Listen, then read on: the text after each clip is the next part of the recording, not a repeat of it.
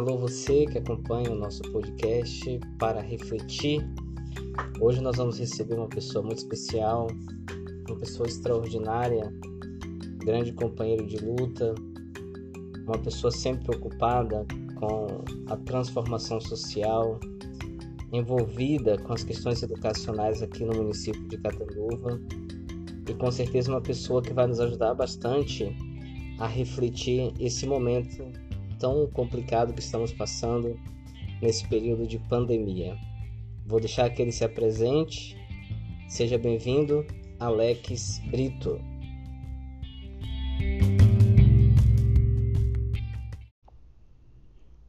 Primeiramente, eu gostaria de agradecer o convite, Aragão, para participar dessa entrevista, né, nesse podcast seu para refletir, que eu venho acompanhando e admirando.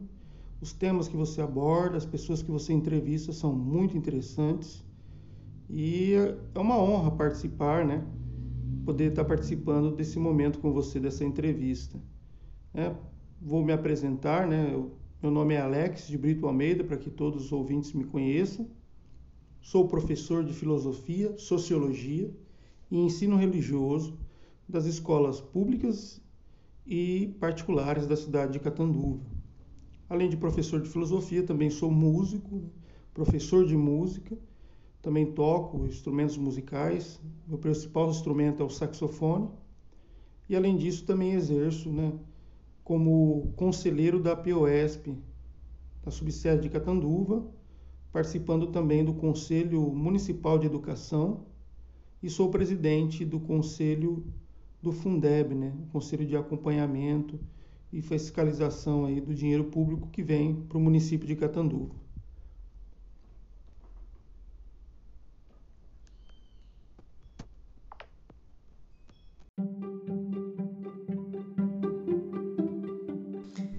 Alex, a sua formação e o seu currículo dispensam comentários. Então eu gostaria que você fizesse uma análise é, do momento que o Brasil e o mundo estão passando, né? Qual é a sua percepção em relação a tudo isso?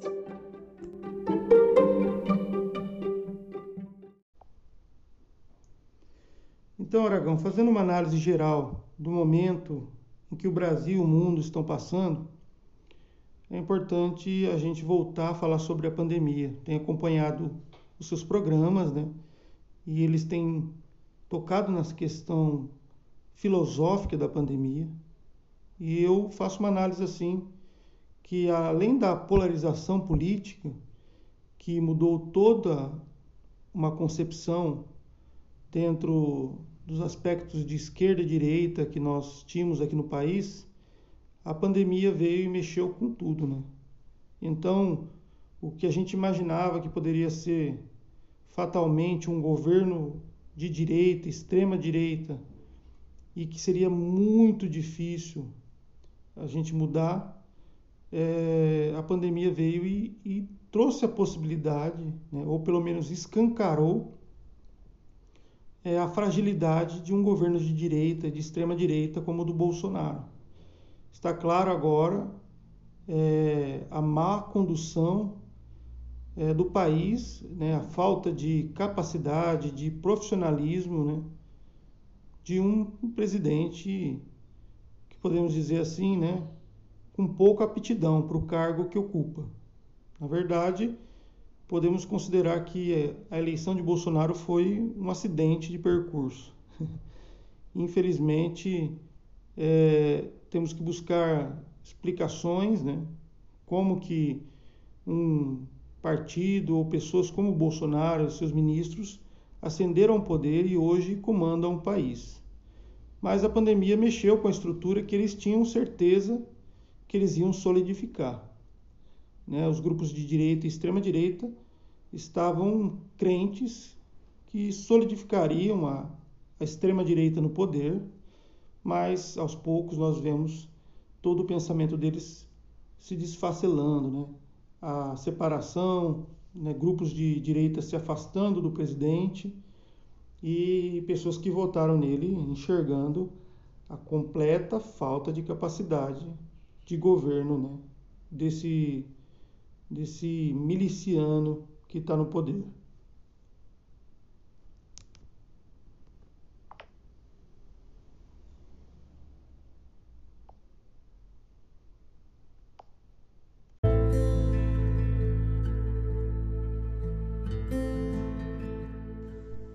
Alex, eu estou plenamente de acordo com as suas palavras, né, no sentido de que o presidente do Brasil não está à altura da, da importância e da necessidade que esse cargo exige.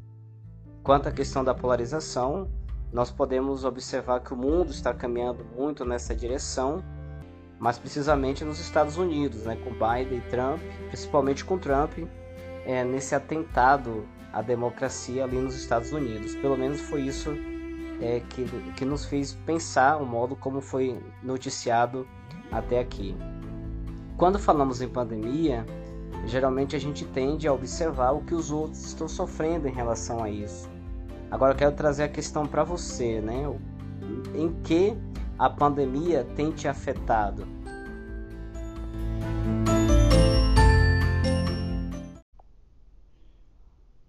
Então, a pandemia é, afetou, acho que afetou todos, né? De formas diferentes, mas no meu caso, é, eu e minha família não, não temos na minha casa pessoas idosas, mas a gente ficou muito preocupado, né? Com, por exemplo, a minha mãe, as, os pais do, da minha esposa, né? E eu também com meu pai.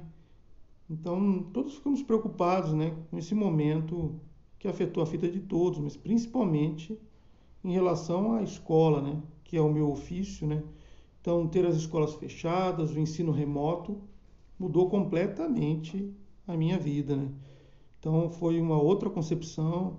Nós tivemos que nos preparar automaticamente para as aulas de ensino remoto, né, com tecnologia, e foi um momento difícil, mas que foi de muito aprendizado. Aprendemos muito com essa pandemia.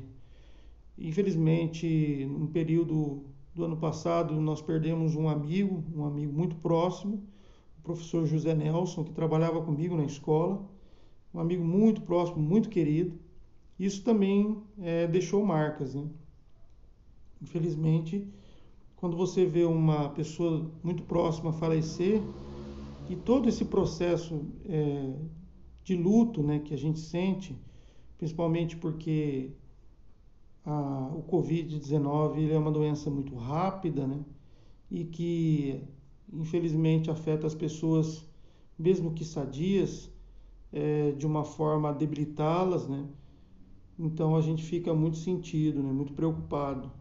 Então essa pandemia afetou completamente a minha visão, tanto na área educacional como na área pessoal.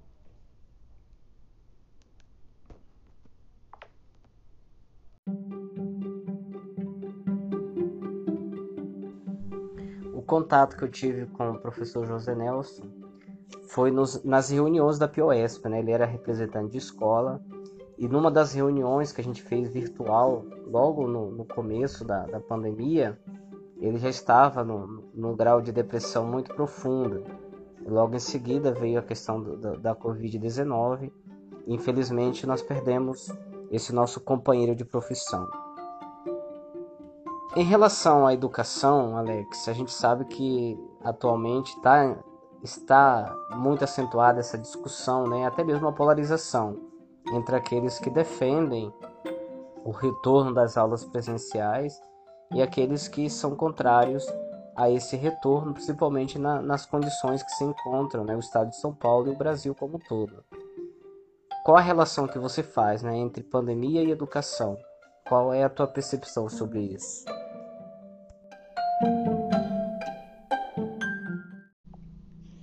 E em relação à pandemia e à educação, é claro que, como eu já disse, a, que a, esse ensino remoto, que as escolas fechadas, foi algo muito impactante. Nós tivemos que nos desenvolver tecnologicamente, né? utilizar os recursos tecnológicos para mandar o conteúdo para os alunos mas com aquela esperança de que eles tivessem mesmo uma atitude né, frente à educação até uma mudança de paradigma, porque pelo menos eu enxergava os alunos como despreocupados, né? E alguns iam para a escola por obrigação dos pais, outros simplesmente por uma questão social, mas a gente não tinha, ou pelo menos enxergava em poucos alunos, aquela preocupação em, em adquirir conhecimento, né? E de valorizar o conhecimento como algo importante para a sua vida. Só que com essa mudança, né, com o ensino remoto, a gente percebeu que justamente aqueles mais preocupados, né, em, que tinham são protagonistas do seu próprio conhecimento, foram aqueles que participaram mais, que tiveram uma atitude diferente. E infelizmente muitos se afastaram da escola. Alguns por questão de trabalho, que tiveram que trabalhar, os pais aproveitaram a oportunidade da falta da escola e empregaram seus filhos, né, trazendo uma renda para casa, e alguns simplesmente abandonaram, não fizeram nenhuma atividade. Então, é, a gente tem que ser sincero: a educação teve um déficit. Né? A gente sabe de que nós teremos agora uma batalha muito grande para recuperar esses alunos na questão do conhecimento, das, das habilidades que eles deveriam desenvolver. Mas eu acredito que dentro da questão educacional, o jovem ou mesmo a criança, eles são capazes de reverter esse quadro. Precisa de um estímulo, né? precisa é, de pais que se preocupem com a educação deles e vejam na educação algo importante, mas é possível recuperá-los. Agora, a falta de vida, né? É, ou seja, as mortes que aconteceram na pandemia, as pessoas que vão faltar para algumas famílias, isso não volta. Né? Então, é, esse, esse problema que está acontecendo, esse diálogo entre escola e vida, é, fica meio complicado e a gente tem que pensar muito sobre isso.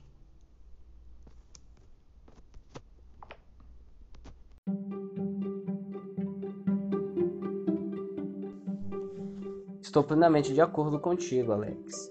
O ano passado, é, em se tratando de aprendizagem, foi um, uma dificuldade enorme dos nossos alunos, por uma série de dificuldades que não, não dá para a gente enumerar aqui agora. Em relação ao governo federal e ao governo estadual aqui de São Paulo, qual é a análise política que você faz?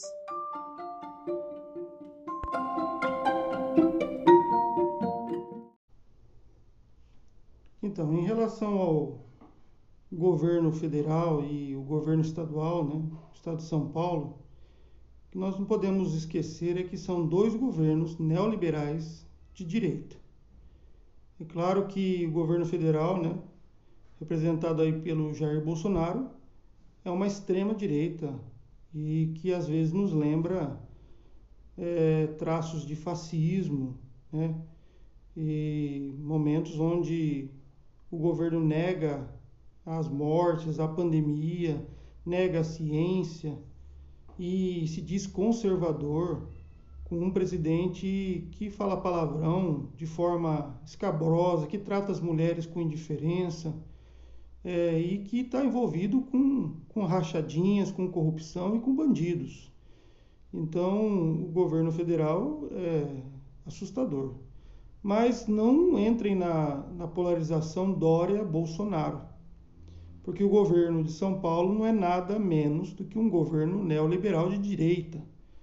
E o governador João Dória, ele também busca implementar a mesma linha de política é, que o governo federal, principalmente na área econômica, né, com reforma da Previdência, reforma trabalhista, tirando os direitos do trabalhador, né, aumentando o ICMS. Então, não tem nada de diferente. Inclusive, não podemos esquecer que na eleição o governador João Dória era o Bolso Dória. Ele mesmo utilizou a mesma linha. E a gente sabe de que a polícia do estado de São Paulo é uma das mais violentas. Isso encabeçado por movimentos como esse do Bolsonaro, né? de apoio às polícias, de, de quebrar a hierarquia da polícia militar ou do exército. Então nós temos um problema muito sério e nós temos é, que atentar porque um golpe de Estado pode ser dado a qualquer momento. Por acaso, se Rodrigo Maia ou mesmo se é eleito Baleia Rossi como é, para a Câmara, né, como presidente da Câmara, a gente pode correr o risco de, na tentativa de um impeachment de Bolsonaro, ele tente dar um golpe, utilizando as Forças Armadas né, e a Polícia Militar. Isso é muito provável. Isso não é teoria da conspiração, é, isso é claro nas atitudes que o governo federal tem tomado. Então, nós precisamos ter muita atenção em relação a isso. Né? A sociedade civil tem que se manifestar de forma democrática contra o governo Bolsonaro e atenta para que nós não caímos num golpe de Estado né? e que nós voltemos a ter um golpe militar no país, tendo à frente um miliciano, né? um criminoso.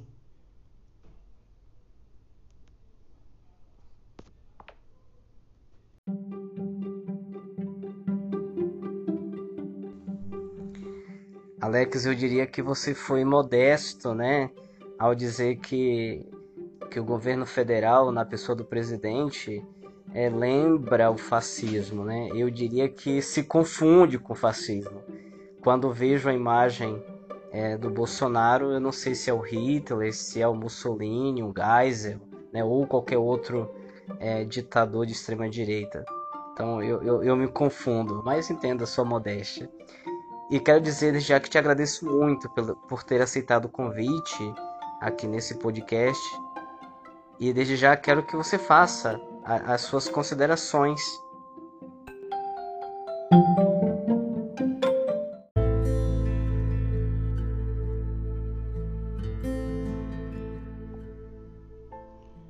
Para finalizar essa entrevista, queria novamente agradecer a oportunidade, Aragão, parabenizar pelo belo trabalho de reflexão. Eu sei que eu parti para um lado muito político né, dessas considerações, mas eu queria finalizar a entrevista de uma forma, de refletindo de uma forma mais humana. É, todos nós é, precisamos não nos contaminarmos com a questão política. É muito importante a nossa participação política, isso é verdade. Temos que nos posicionar politicamente, mas a nossa vida pessoal, as nossas relações humanas não podem ser pautadas pela política. Eu, primeiramente, antes de ser um professor de filosofia, eu sou um cristão. E eu sigo a mensagem de Cristo dentro da sua essência, né? E essa palavra amor ao próximo não significa que eu tenha que concordar com maldade ou injustiça no mundo mas que eu tenha que fazer o possível para tornar as pessoas e o mundo melhor.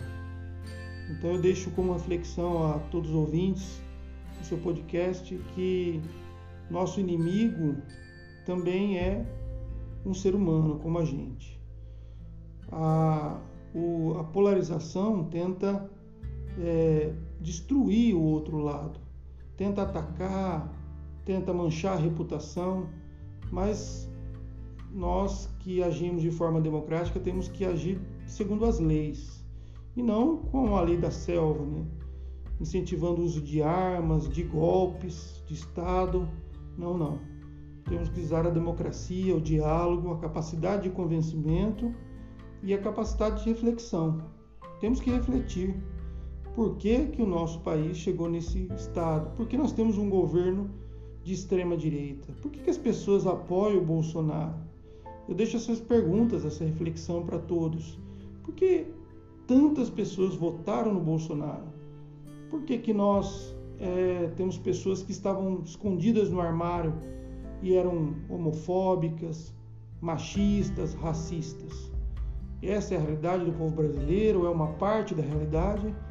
Então eu deixo essa reflexão aí para um próximo momento e agradeço novamente o convite e todos que ouviram. Um abraço para todos.